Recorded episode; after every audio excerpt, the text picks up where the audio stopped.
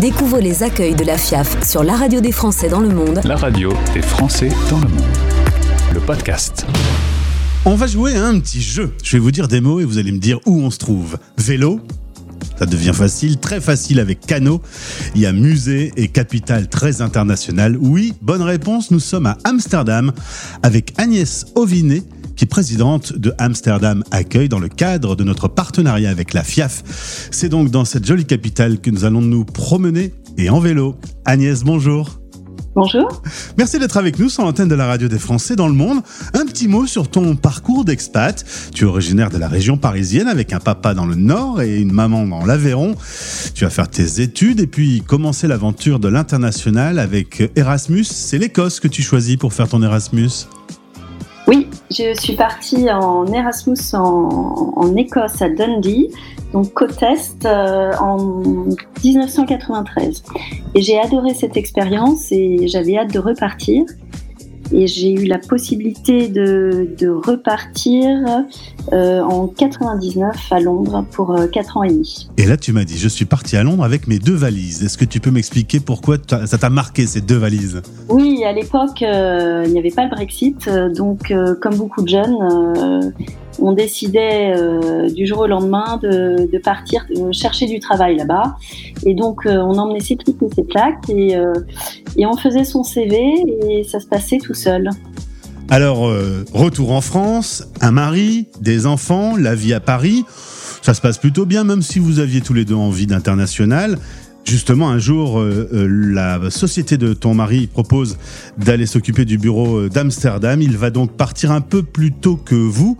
Vous allez vivre une relation à distance. Du coup, en 2019, il s'y installe. Les enfants, eux, terminent leur année et vous allez aller le rejoindre en, été 2020. On n'est pas sans savoir qu'entre deux, il y a eu un petit Covid. Là, tu as donné une injonction à ton mari, si j'ai bien compris. Oui, on a. Il était parti comme tous les lundis euh, travailler à Amsterdam. Et, euh, vu les rumeurs de, fermeture des frontières, même si ça n'a jamais été complètement fermé, c'est l'Europe. Euh, j'ai été suffisamment désagréable pour qu'il rentre le soir même. Et il a bien fait, puisque le mardi midi, on n'était plus censé circuler. Absolument, oui. le Covid nous a rapprochés d'une certaine façon, puisque nous avons passé deux mois ensemble à Paris. Très bien, comme ça vous avez été en famille. Euh, on va parler de Amsterdam Accueil, qui fait donc partie du réseau FIAF. Tu en es la présidente, Madame la Présidente, félicitations. Qu'est-ce que tu peux me dire sur euh, cette association et sur son nombre d'adhérents, par exemple? Alors, on a euh, une centaine de familles. Une famille, euh, c'est de 1 à 5 personnes. Donc, on va dire à peu près 250-300 personnes. Euh, on propose des activités sportives, culturelles, manuelles, conviviales. Hein, donc, de faire du paddle ensemble, de visiter des musées, de faire des visites de ville, des soirées, des after-work. Euh, des déjeuners, des ateliers cuisine, voilà, euh, à la fois pour euh, ceux qui sont libres en journée et ceux qui travaillent. Et des conférences aussi, tu m'as évoqué deux conférences dont tu étais très fière. Oui, l'an dernier, il y avait l'exposition unique avec l'intégrité des, des œuvres de Vermeer. Et on n'avait pas la possibilité de guider dans les musées, donc nous avions organisé deux conférences pour nos membres, euh, donc deux conférences explicatives euh, sur euh, la vie de Vermeer et toutes ses œuvres. Et la France s'installe aussi avec son cinéma en novembre, avec le Festival du film français. Oui, tous les ans, il y a le Festival du film français Tapis Rouge, qui n'est pas organisé par l'accueil, mais nous y avons une soirée VIP qui est la soirée de clôture. Alors nous voilà en Hollande avec euh, sa capitale, Amsterdam, dans laquelle on trouve 50 000 à 60 000 euh, Français selon le consulat. C'est 24 000 inscrits, puis ensuite il y a des étudiants, puis des binationaux. C'est comme ça que se composent les Français euh, installés là-bas? Oui, il y a 23 000 inscrits au registre des Français de l'étranger. Et puis après, si on compte les étudiants, si on compte les binationaux qui ne s'enregistrent pas forcément au niveau du consulat, euh, le consulat nous a dit en septembre 2022, donc il y a un an, euh, estimer la population française installée ici de 50 000 à 60 000. Tu m'as dit que depuis le Brexit, vous récupériez pas mal euh, d'Anglais, enfin de Français qui étaient installés à Londres et, et qui viennent plutôt sur Amsterdam. C'est un peu une plaque tournante de l'international, Amsterdam? Oui, alors on a récupéré beaucoup d'étudiants. D'ailleurs, euh, il y a des recommandations d'université auprès des étudiants étrangers de ne parfois de ne plus venir par manque du fait du manque de logement. Euh, c'est un, vrai souci puisque euh, ces étudiants allaient auparavant notamment au Royaume-Uni. Et puis il y a énormément d'entreprises qui s'installent.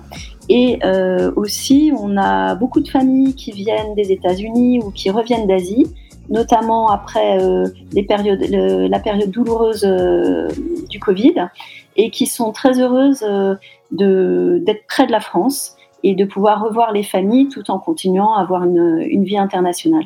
Il vaut mieux parler l'anglais que le néerlandais, du coup? Alors on peut vivre en parlant, en ne parlant que qu'anglais, même si les locaux apprécient toujours qu'on apprenne la langue. Je me doute. Alors, parallèlement de quartier français, il y a l'école européenne qui est installée plutôt au nord.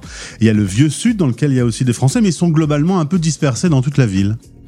Oui, euh, du fait que euh, aujourd'hui le, le, lycée français euh, ne propose une scolarisation que jusqu'au CM2, et puis après il y a un établissement partenaire de l'éducation nationale de l'AEFE pour être exact, qui propose une scolarité jusqu'à la seconde incluses.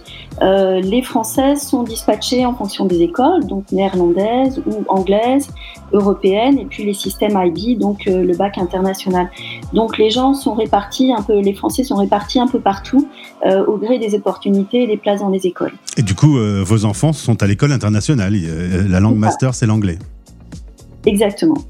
Alors, évidemment, je le disais en introduction, il y a la tradition du vélo. C'est pas un cliché, c'est pas une image d'épinal, c'est vrai. Le vélo est un vrai moyen. Tu l'appelles la circulation douce. Je trouve ça très joli. Oui, tout le monde est à vélo, euh, ce qui est aussi assez sympa puisque euh, que l'on soit PDG euh, ou ramoneur, alors ramoneur il a son matériel, j'exagère un peu, mais on est tous à vélo et donc quand on arrive en général il, n'est pas, euh, il n'est pas euh, intéressant de ramener son véhicule euh, de France ou d'ailleurs parce qu'il y a beaucoup de taxes. et donc, quand on arrive, dans les, premières préoccupations, c'est quel vélo choisir? Si j'ai une famille avec des petits enfants, quel backfit choisir, c'est-à-dire les vélos avec une caisse à l'avant et puis une bonne cape de pluie parce que c'est un sujet aussi ici. Alors il y a quelque chose qui m'a étonné incroyablement. On s'invite très peu euh, et quand on se voit entre voisins, on se fait un apéro devant sa porte. Alors ça, explique-moi. Étonnant. Alors, ici, on est, depuis que je suis arrivée, j'ai enfin compris pourquoi on avait euh, tous ces Néerlandais dans le sud euh, en train de, brûler là sur nos plages. On est quand même globalement en manque de lumière et de soleil. Donc dès qu'il y a un rayon de soleil, euh, on est attirés comme des tournesols et donc euh, on part tous devant nos portes et euh, chacun a un banc, sort ses chaises et là on invite les voisins, on invite les amis à boire une bière ou du café. Mais on rentre pas dans les maisons. C'est plutôt un endroit qui reste intime. Autre sujet, qui est un sujet important pour la ville, d'ailleurs ta fille travaille sur ce sujet et toi-même tu t'es intéressé aux cartes de la montée des eaux. On n'est pas sans savoir qu'avec le changement climatique, c'est un, sujet pour cette capitale. Euh, euh, ça bosse sur ce domaine? Alors oui, depuis euh, les années 60 euh, et le drame des inondations euh, avec, avec les inondations de l'Escaut dans le sud-ouest du pays, il y a le barrage Delta qui est un énorme barrage qui a été construit et les Néerlandais sont devenus les spécialistes de la gestion des eaux.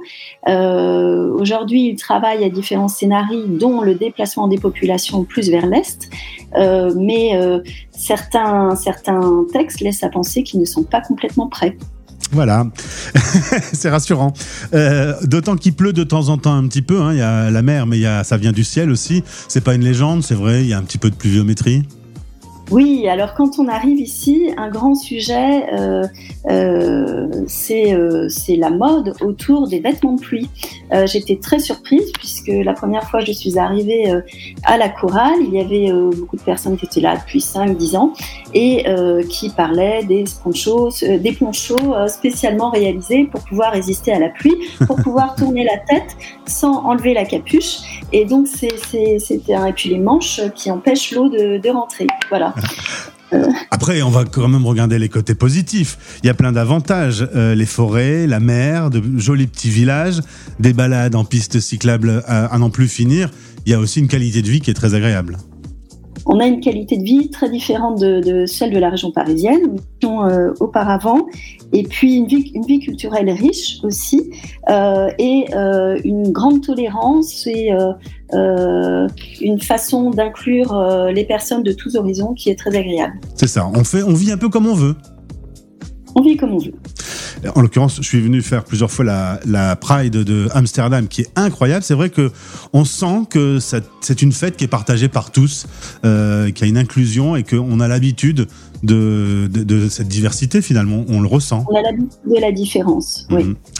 Agnès, merci beaucoup pour cette petite balade à Amsterdam avec son vélo et son euh, vêtement anti-pluie, visiblement, ça t'a un peu traumatisé.